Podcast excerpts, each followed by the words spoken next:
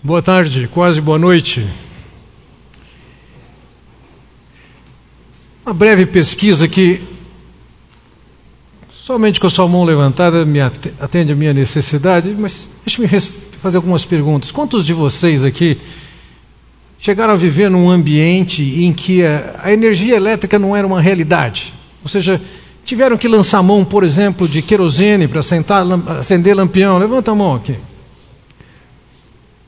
Quantos de vocês, para para que tivesse água dentro de casa, tinha que ir até um poço ou até outro lugar para se abastecer de água e carregar e colocar dentro de casa é isso? Hum. Quantos de vocês andaram mais de dois quilômetros para chegar na escola? Olha. Vocês realmente estão velhos. Os tempos mudaram. Hoje em dia, você abre a torneira, sai a água, aperta o botão, acende a luz, e a mamãe e o papai vão levar e buscar na escola. Os tempos mudaram. Em muitos aspectos, a nossa vida ela, ela é muito mais fácil hoje do que era há 40, 50 anos atrás. Entretanto, existem áreas da vida que o, o tempo e a tecnologia podem até ter sua contribuição em termos de alívio do sofrimento, mas ele continua aí. Nós somos gratos por analgésicos, anestésicos. Somos gratos pela descoberta de medicamentos que prolongam nossa vida. Entretanto, nós lidamos e lidaremos com enfermidade mais cedo ou mais tarde. E sofremos com a própria enfermidade, com a enfermidade de alguém que está perto de nós. Nós padecemos por problemas relacionais. O que está acontecendo dentro de casa, entre marido e mulher, o que está acontecendo com os filhos. Nós não vivemos num mundo sem dores, embora nós vivamos uma sociedade num tempo em que ela é marcada de bastante ausência de dores. É diferente da história do nosso salmista. E o texto que nós vamos considerar nessa tarde, nessa noite, o Salmo 79. Para você entender a situação dele, os primeiros quatro versículos nos esclarecem sobre isso. Veja o que, que ele diz aqui: Ó oh Deus, as nações invadiram a tua herança ele aqui está se referindo a um fato ocorrido após o cerco de Jerusalém por Nabucodonosor, que começa em 606 e termina em 587. Ele está olhando justamente para esse fato que aconteceu, em que os, os babilônios, mais especificamente os caldeus, povo que vivia no sul do que conhecemos hoje como Iraque, eles invadiram a terra. Eles profanaram o teu santo templo, ou seja, o templo foi destruído, o templo foi tomado de símbolos pagãos. Reduziram Jerusalém a um montão de ruínas. Essa é uma realidade que nós não vivemos, é uma realidade da guerra. E é esse o ambiente em que ele está passando, que ele está vivendo. Versículos 2 e 3 ele descreve uma cena terrível Deram os cadáveres dos teus servos por cibo às aves dos céus, e a carne dos teus santos às feras da terra. Naquela circunstância não houve sepultamento, o que era uma desonra naqueles dias. Alguém que havia morrido era tratado com alguma dignidade, seu corpo seria sepultado na, no, na cova de um amigo, de um parente. Mas essa situação era tão trágica que seus corpos ficaram para que aves e animais comessem, se alimentassem deles. Derramaram como água o sangue deles ao redor de Jerusalém, e não houve quem lhes desse sepultura.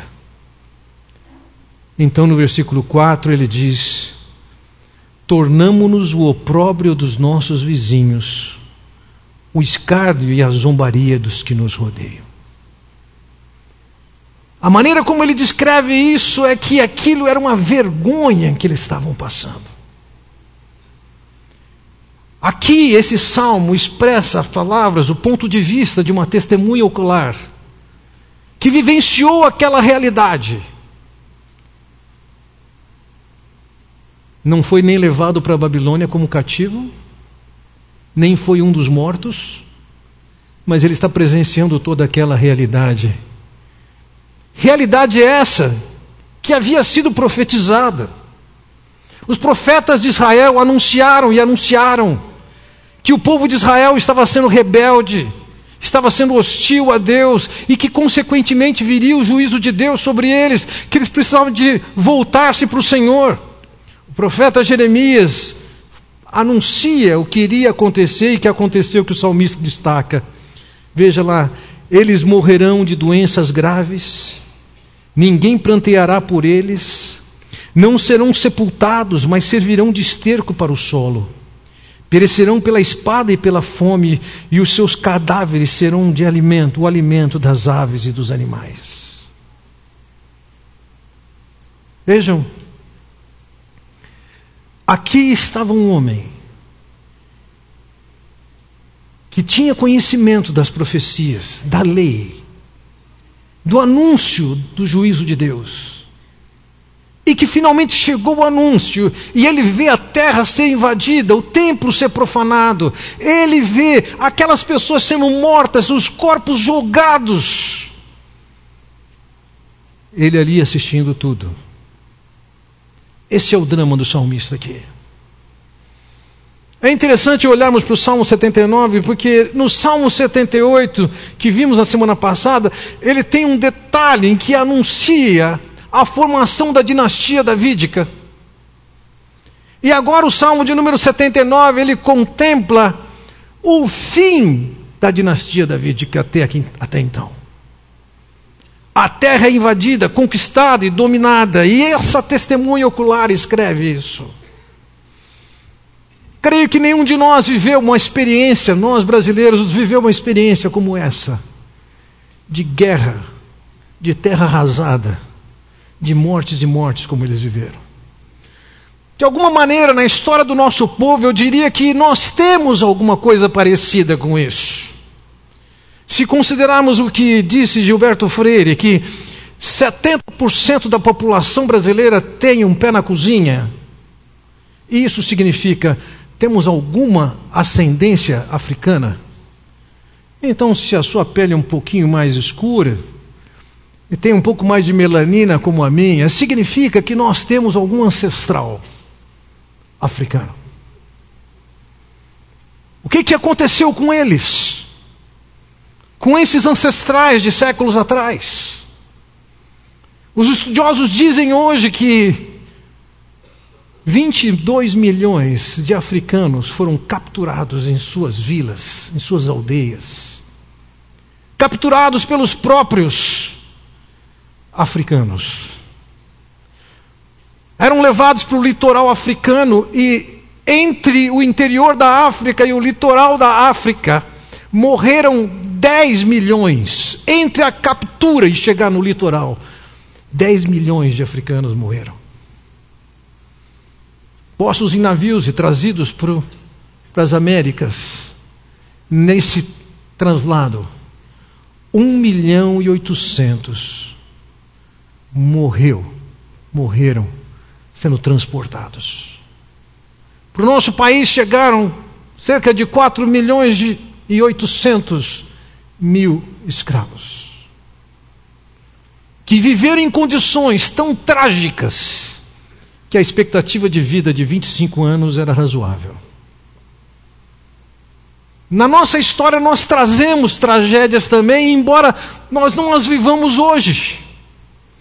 E ainda que não vivamos tragédias como eles viveram, e ouçam, antes mesmo que portugueses e brasileiros sequestrassem esses africanos, os árabes já tinham sequestrado 12 milhões deles. Mas ainda que a gente não presencie uma realidade tão trágica como essa, nós vivemos as nossas as nossas tragédias, os nossos temores, as nossas dificuldades. E eu creio que nós podemos olhar para, para o que o salmista descreve aqui no Salmo de número 79 e percebemos quando estamos numa condição como tal, O que que nós podemos fazer? Qual é a nossa chance? Qual a nossa reação? Eu, não adianta, nós, graças a Deus, não temos essa realidade de uma tragédia, de um pós-guerra, de uma invasão. Mas pode ser que na sua vida você esteja se sentindo nessa invasão, pode estar se sentindo que sua casa foi arrasada. Mortos, vergonha, frustração, decepção, sem esperança. Uma condição como essa, o que, que o nosso salmista faz?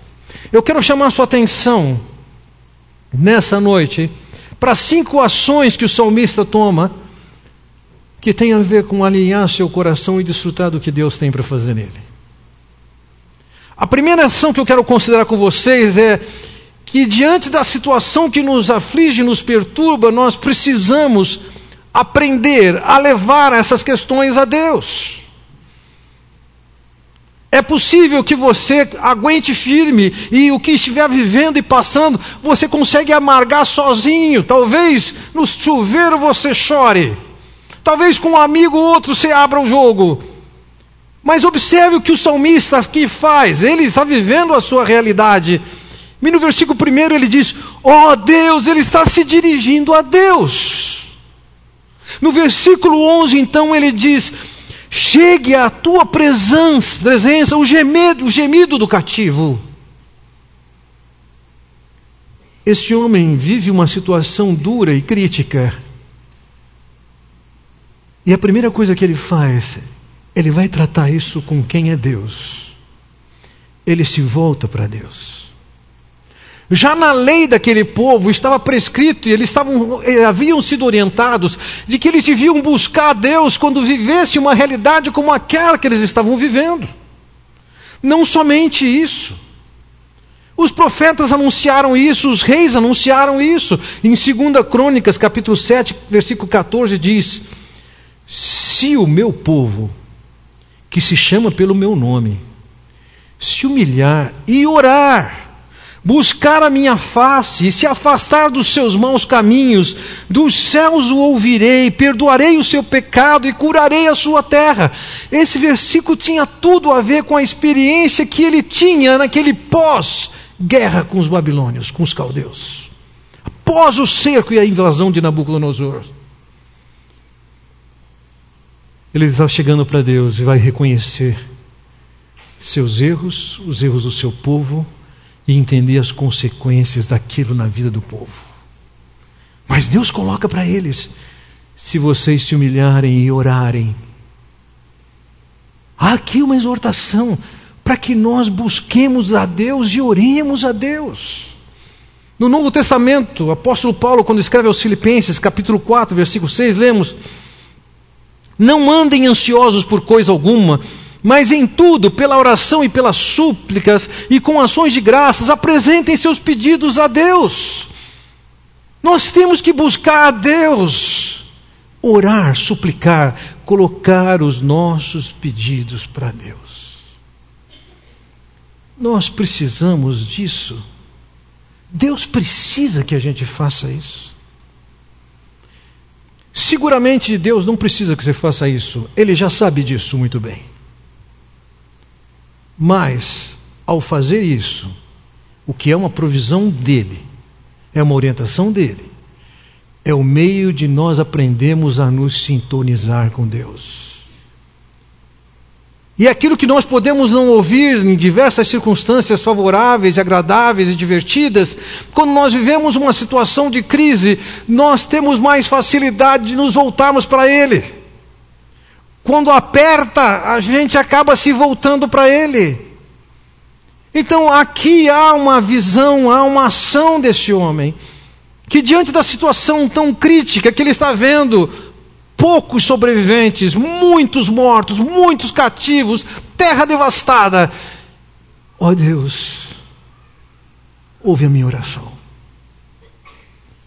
E à medida que esse homem faz isso na situação que ele vivia, nós podemos aprender e traçar um paralelo e dizer: Ó oh Deus, o Senhor conhece a nossa realidade. seguramente muitos de vocês estão passando por situações que, ainda que não se pareçam com essa, esse problema que era geral na sua vida pessoal, você identifica invasão, destruição.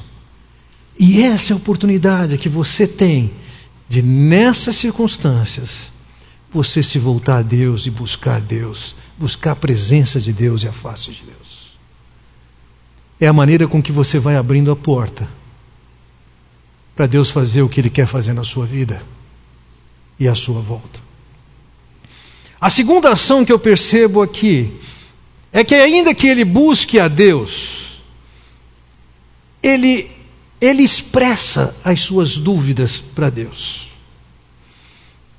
Veja, nessa, nessa tarde em especial, mas em tantos outros domingos, nós temos oportunidade de que se coloquem cânticos tão belos como os que nós cantamos nessa noite, em que nós podemos expressar o quanto Deus é a nossa alegria, o quanto nós o amamos, etc.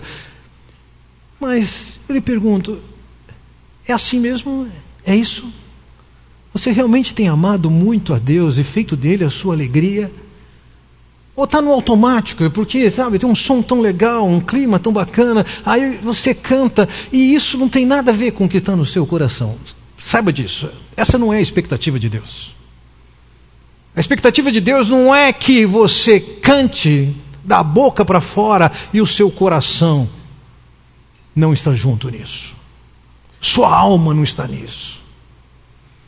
Pode ser que sua alma esteja em outras circunstâncias e o fato é que Deus ama a sinceridade, seja ela qual for. E talvez, ao cantar em momentos com músicas tão intensas e densas, em certas circunstâncias é melhor você dizer: Senhor, como eu gostaria que isso fosse verdade na minha vida, mas o fato é que eu não te amo tanto quanto essa música diz. No caso do nosso salmista, ele entende muito do que está acontecendo. Mas tem coisas que ele não está entendendo. Como nós, quando estamos vivendo um momento difícil, por quê? Será que eu fiz alguma coisa de errado? No caso dele, olha o que ele diz no versículo 5: Até quando, Senhor? Será para sempre a tua ira? Arderá como fogo o teu zelo? A dúvida dele é, em primeiro lugar, é uma questão de tempo. O que está acontecendo de tão trágico? Até quando isso? Quando é que vai aliviar isso? Eu me lembro uma ocasião fazendo uma viagem num pequeno avião, uh, sentado do lado do piloto e com fone de ouvido, ele, ele me disse o seguinte: aperta o cinto que o tempo ruim vem aí pela frente. Eu sou uma pessoa bastante suscetível a enjoo, não vou contar mais detalhes sobre isso. Mas de repente aquele avião era sacudido para lá e para cá. E eu falei assim: bom, em prol de todo esse equipamento que está aqui da minha frente e da minha honra, eu não vou vomitar. Travei minha boca, olhei no relógio e aquele tempo não passava. E quando acabou e aliviou, eu percebi que aqueles 90 minutos eram, na verdade, somente cinco minutos. O tempo de sofrimento parece que não passa. E a colocação do salmista é: Até quando, Senhor? Será para sempre a tua ira? Arderá como fogo o teu zelo? Ele está perguntando, Senhor, é essa que é a relação que nós vamos ter. A tua ira, o teu castigo. Vejam, ao orar assim, ele demonstra que ele conhecia bastante, mas tinha coisas que ele não conhecia. E nessa oração que ele está apresentando a Deus, ele está chegando a Deus, pressupõe que ele conhecia algumas coisas. Por exemplo, em Êxodo capítulo 20, versículo 5, diz o seguinte: Não te prostrarás diante deles, nem lhes prestarás culto, porque eu, o Senhor teu Deus, sou Deus zeloso, que castigo os filhos pelos pecados de seus pais, até a terceira e quarta geração daqueles que me desprezam. Seguramente esse homem conhecia o que a lei dizia, que o juízo vinha e passava por gerações. A pergunta dele é: até quando? Seguramente ele conhecia o que os profetas Zacarias e Amós haviam dito sobre aquela circunstância. Zacarias diz: Assim diz o Senhor dos Exércitos: Tenho muito ciúme de Sião estou me consumindo de ciúme por eles. A ideia é o seguinte: Deus fez uma aliança com aquele povo, abençoava aquele povo, mas isso exigia uma série de coisas. E quando aquele povo não agia com fidelidade, ia provar do zelo de Deus do ciúme de Deus, ia ter a mão pesada de Deus. Amós dizia: Escolhi apenas vocês de todas as famílias da terra, por isso eu os castigarei por causa de todas as suas maldades. O salmista sabia disso. Talvez você, em circunstâncias semelhantes a dele, você não soubesse disso, estivesse perguntando por que, que eu estou passando. Essa não era a dúvida dele, ele sabia por quê. A dúvida dele é: Senhor, até quando? Vai ter chance do Senhor aliviar?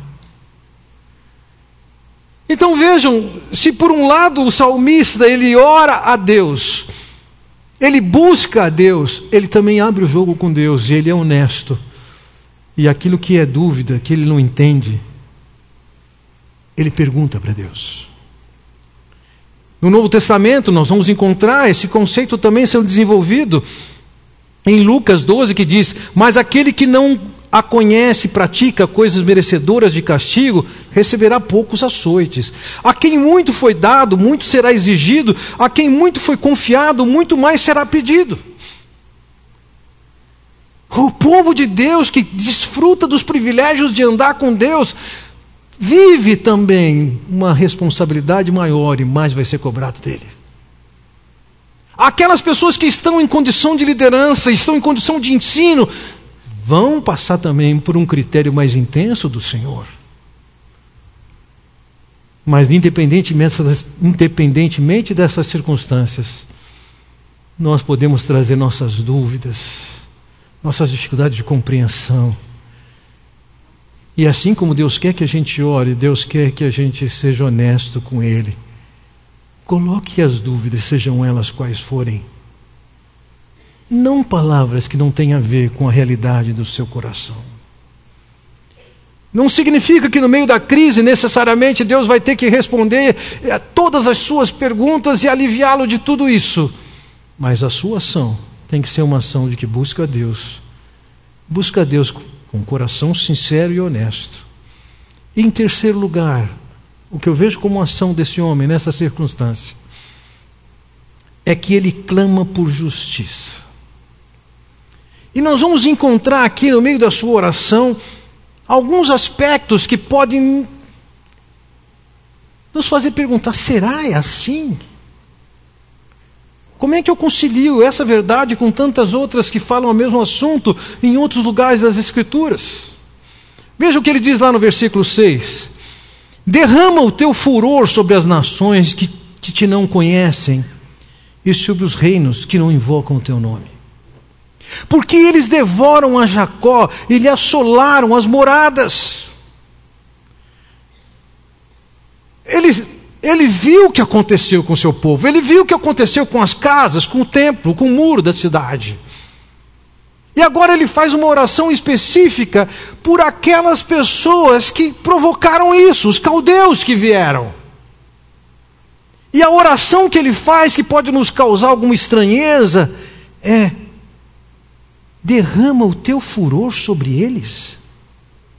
Então ele diz no versículo 10: porque diriam as nações: Onde está o seu Deus? Seja a, vossa, a nossa vista entre as nações a vingança do sangue que dos teus servos é derramado. O que, que ele está pedindo para Deus? Deus faz vingança. Eles fizeram o que fizeram. Deus, vinga isso, olha o que eles fizeram com o teu povo. Então, no versículo 12, ele diz: Retribui, Senhor, aos nossos vizinhos sete vezes tanto o opróbrio com que te vituperaram. É interessante que o Senhor Jesus, falando sobre perdão, e os seus discípulos perguntando até quantas vezes se deve perdoar. A pergunta é, que eles fazem é até sete vezes, porque os rabinos mais conservadores diziam que se devia perdoar até, até três vezes, e, e aparece um rabino liberal chamado Iléu e diz: não, você tem que perdoar até sete vezes. E eles perguntam: é até sete? O que esses liberais estão ensinando aí? Ele falou: não, até 70 vezes sete.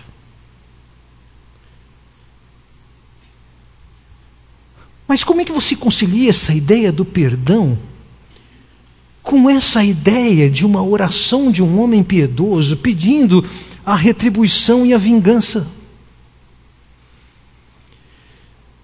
Eu compreendo que para nós termos uma concepção correta de perdão, nós precisamos ter algumas concepções específicas. E uma das concepções específicas que nós precisamos para saber lidar com ofensa e com perdão é que a vingança é uma realidade e que ela será administrada. Então, quando lemos lá em Romanos capítulo 12, versículo 19, diz: Amados, nunca procurem vingar-se, mas deixem com Deus a ira, pois está escrito: Minha é a vingança, eu retribuirei, diz o Senhor. A retribuição e a vingança fazem parte da justiça.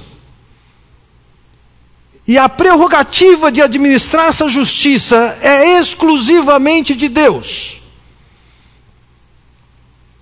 Eu não tenho direito, em termos pessoais, de administrar uma vingança.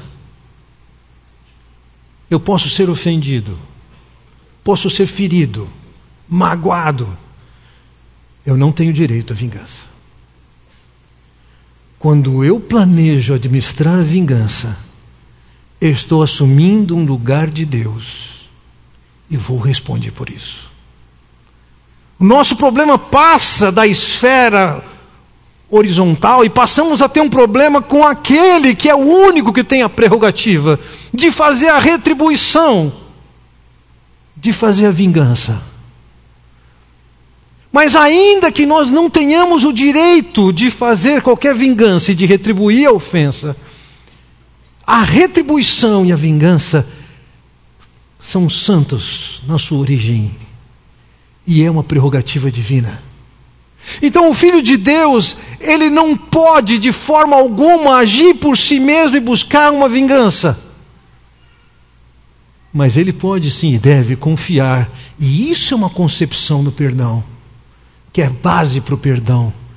Eu entender que aquela pessoa que me feriu, que me roubou, que me machucou, que me prejudicou, Senhor, está nas tuas mãos. É contigo. O meu direito está contigo. E ao invés de eu sair atrás de uma retribuição, é nossa responsabilidade confiar em Deus e deixar nas mãos de Deus. Nós não podemos considerar o que está acontecendo ou o que deve acontecer com aquela pessoa como um direito pessoal e nem tampouco como alegria pessoal. Veja, em Provérbios capítulo 24 diz o seguinte: quando cair o teu inimigo, opa, você tem um inimigo, e ele caiu, ele diz assim: não te alegres, ou seja, alguém que lhe prejudicou, quando se deu mal, você fala, glória a Deus. Ele diz, não te alegres. E não se regozije o teu coração quando ele tropeçar. Oh, Deus é Pai, Senhor. Que bom que o Senhor fez isso. Veja, quando Deus está administrando a sua justiça, dando a vingança e a retribuição para o ímpio, você não tem direito de se alegrar, nem tampouco tem direito de se regozijar. Por quê? Olha o que ele diz no versículo 18: Para que o Senhor não veja isso, ele desagrade, desvie dele a sua ira. Então, se alguém aqui me ofende e eu chego diante de Deus e peço, Senhor, está nas tuas mãos, e aí esse alguém está sofrendo algumas consequências se eu falar para Deus, oh Senhor, muito bom. Deus fala, ah é? Acabou o castigo do outro. Cessa a justiça, a retribuição. Então, o que nós vemos no caso desse homem aqui, ele não está clamando pela sua justiça pessoal, ele está clamando pelaquilo que tinha que acontecer. Aquele povo tinha alguma responsabilidade e há alguns elementos aqui que a minha mente não alcança, mas a mente de Deus alcança completamente. Ele conseguia lidar com um povo que tinha más intenções e administrava os demais povos com as más intenções. Mas Deus sabe muito bem que até aquele povo com más intenções pode estar a seu serviço quando ele quiser, o que não tira a culpa e a responsabilidade daquele povo. Então ele diz: Vinga, Senhor. Este homem ora por justiça. E você pode orar por justiça. Que Deus dê a devida retribuição a quem cabe no seu processo. Há uma quarta ação que eu percebo aqui, é a ação de clamar por socorro. Veja, no caso da passagem que nós estamos contemplando, o salmista tem plena consciência, e veremos logo mais, que o que eles estavam vivendo e passando era decorrente dos próprios erros. O que não é uma regra para todos os casos. Certa ocasião, registrado, história registrada em João capítulo 9, os discípulos de Jesus perguntaram: Mestre, quem pecou este ou seus pais para que nascesse cego? Ali estava um cego de nascença e no meio da teologia daqueles dias, eles entendiam, para que isso aconteça, ou ele pecou, lá no ventre da mãe ainda, ou seus pais pecaram. E o Senhor Jesus responde: Nem ele pecou, nem seus pais, mas foi para que manifestem nele as obras de Deus. Nem sempre o sofrimento está relacionado a pecados cometidos. Mas, naquele caso ali do salmista, é o caso.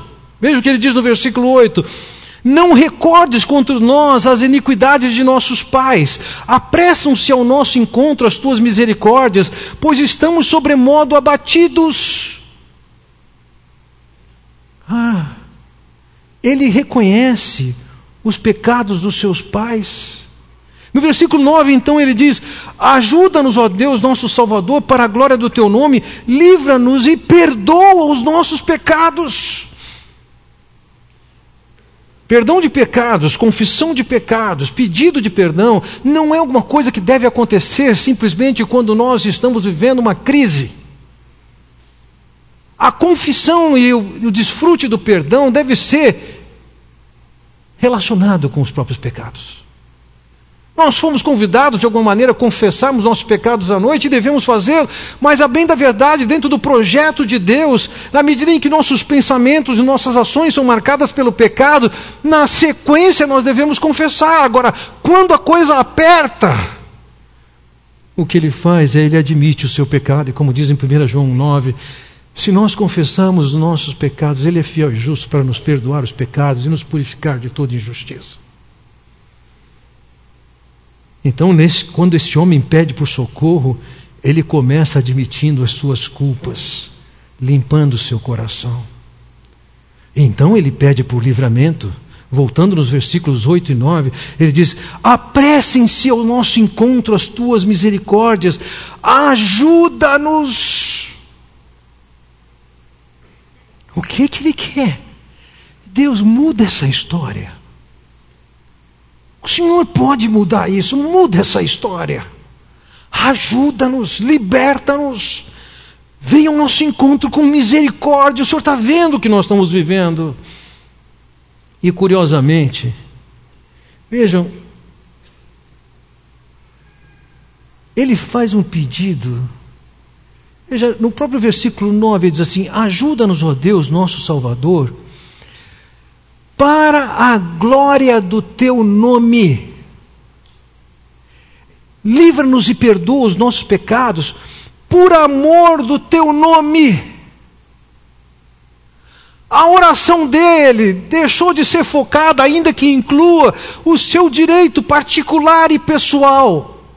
O direito daquele povo. O que ele está dizendo é o seguinte: Deus, o que nós estamos vivendo é uma tragédia, nós viramos uma vergonha, mas nós somos o teu povo. O Senhor pode mudar nossa história e é o teu nome que vai ser honrado. Esse povo tem levado o teu nome à vergonha, mas o teu nome pode ser honrado se o Senhor mudar a história que nós estamos vivendo.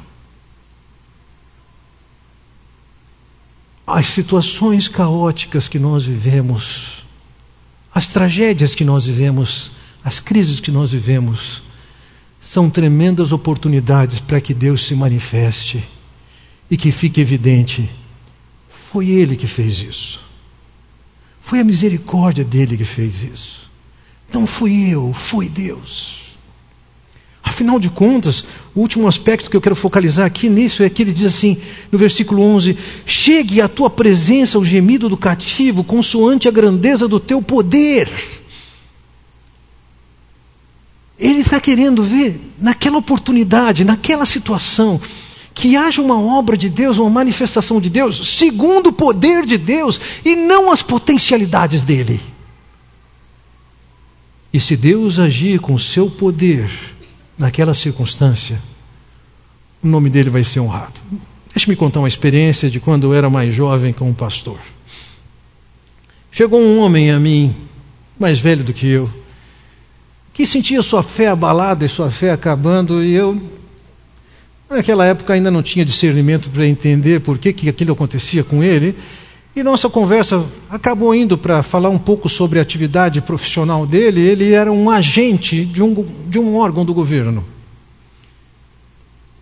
E a grande característica do seu serviço era a mentira. Tudo na vida dele era mentira. As placas dos carros, os documentos do carro. Ele vivia uma vida absolutamente dupla, tripla, múltipla, dependendo do ambiente que ele estava. E ele falava da sua vida de enganação e mentira com alegria, ele ria. Eu falei, ah, agora eu estou entendendo por que, que esse camarada está com a sua fé acabando. Sua culpa está corroendo sua consciência, que acaba inviabilizando a sua confiança em Deus. E aí eu falei para ele, moço, está explicado. Você tem que largar essa atividade de serviço. Ele falou assim: Eu não posso. Falei, por que não? Foi porque se eu pedir para sair com o que eu sei, eles me matam. Um pastor jovem, pouco experiente como eu naquela ocasião, o que, que você vai dizer? A gente não sabe o que dizer, você está na condição de conselheiro, você pode usar de um chavão assim, vamos orar. Sabe? Quando advogados estão diante de uma situação que eles não sabem o que dizer, eles citam uma lei, um número de lei qualquer lá, e você fica. Hum, Conselheiro, quando não sabe, ele diz: Vamos orar.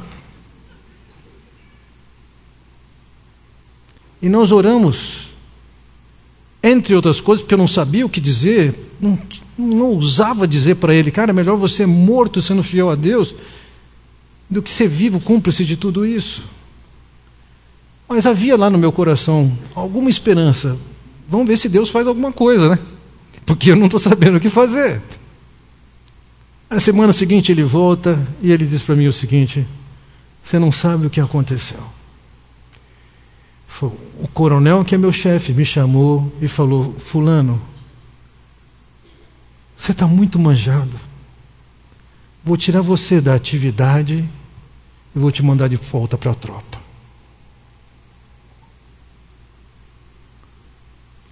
Esse é o nosso Deus de poder. Podia ter uma autoridade, um coronel que podia, pudesse prejudicá-lo se ele quisesse sair, mas Deus manifesta o seu poder e muda a história, mexendo no coração de quem está acima dele. Então esse homem está pedindo pela libertação de Deus, o que, o que ele quer é que Deus mude essa história. No raciocínio humano, nós vamos dizer: não tem chance, eu não posso, eu não consigo. Mas o que ele está dizendo é: Senhor, manifesta o teu poder, liberta a gente, transforma a nossa história, e a honra e a glória vai ser tua e não nossa. Então veja, ele ora a Deus, ele coloca suas dúvidas, ele clama por justiça, mas ele clama para que Deus de fato liberte daquela condição. Que Deus manifeste o seu poder e que seu nome seja glorificado. Por fim, eu quero focalizar com vocês a quinta ação que está manifesta aqui no versículo 13. Veja: Quanto a nós, o teu povo e ovelhas do teu pasto, para sempre daremos graças, de geração em geração proclamaremos os teus louvores. Ao longo desse salmo, ele já mostrou a visão que ele tem, a compreensão que ele tem. Esse homem tem um conhecimento teológico acerca de Deus, importantíssimo. No versículo Deus, ele chama Deus de Deus. No versículo 5, ele chama de Deus da aliança, quando chama de Senhor, de Jeová. No versículo 6, ele diz: Eu sei que o Senhor é um Deus que se ira e que é zeloso. No versículo 6, que é retribuidor. No 8, que é perdoador. No 9, que é libertador. No 9 mesmo, ele diz: Faz as coisas em honra ao teu nome. No 11, ele diz que é poderoso. E aqui no versículo 9, de novo, ele se apresenta como uma ovelha do rebanho, e nesse contexto ele diz: Sempre te daremos graças. De geração em geração proclamaremos os teus louvores.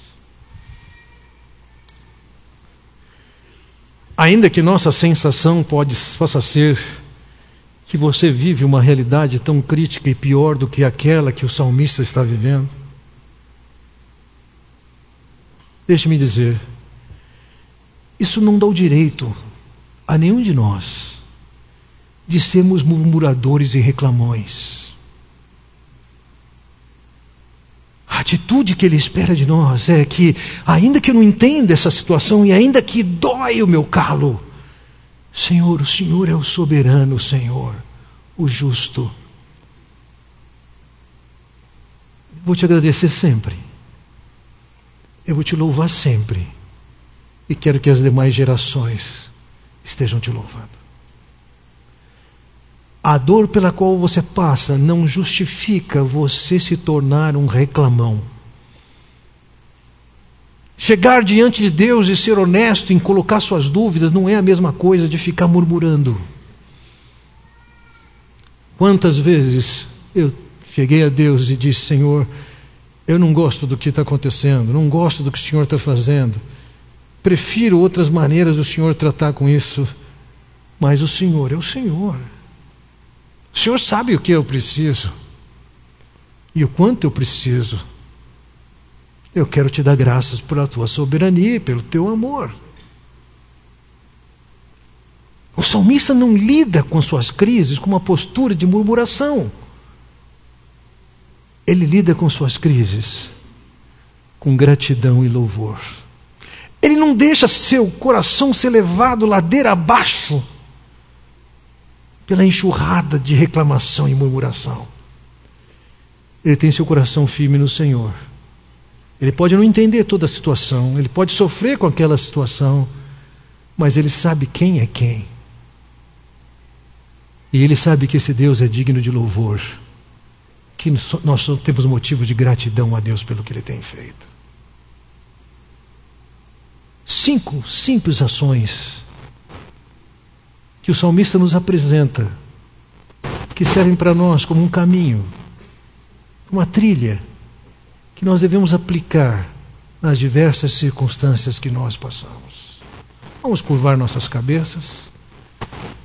Talvez você já tenha identificado qual é a sua crise e que você gostaria de ver Deus atuando. Ore a Deus nesse momento. E logo demais eu encerro com uma palavra de oração.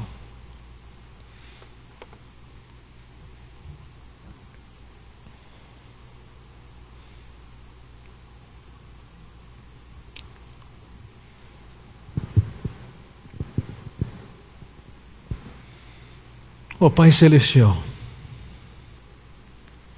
que as experiências difíceis pelas quais aqueles que aqui estão possam estar passando, seja nos diversos segmentos da vida, seja por questões relacionais, por decepções, perda de emprego, crise financeira, Essa seja visto pelo teu povo como oportunidade de te buscar. Buscar com o coração sincero. Buscar clamando a ti a justiça que deva ser feito, o livramento que espera-se e sempre com uma atitude de louvor. Ensina o teu povo no dia a dia a lidar com isso dessa maneira e ver o Senhor manifestar e libertar. É o que eu oro em nome do Senhor Jesus. Amém.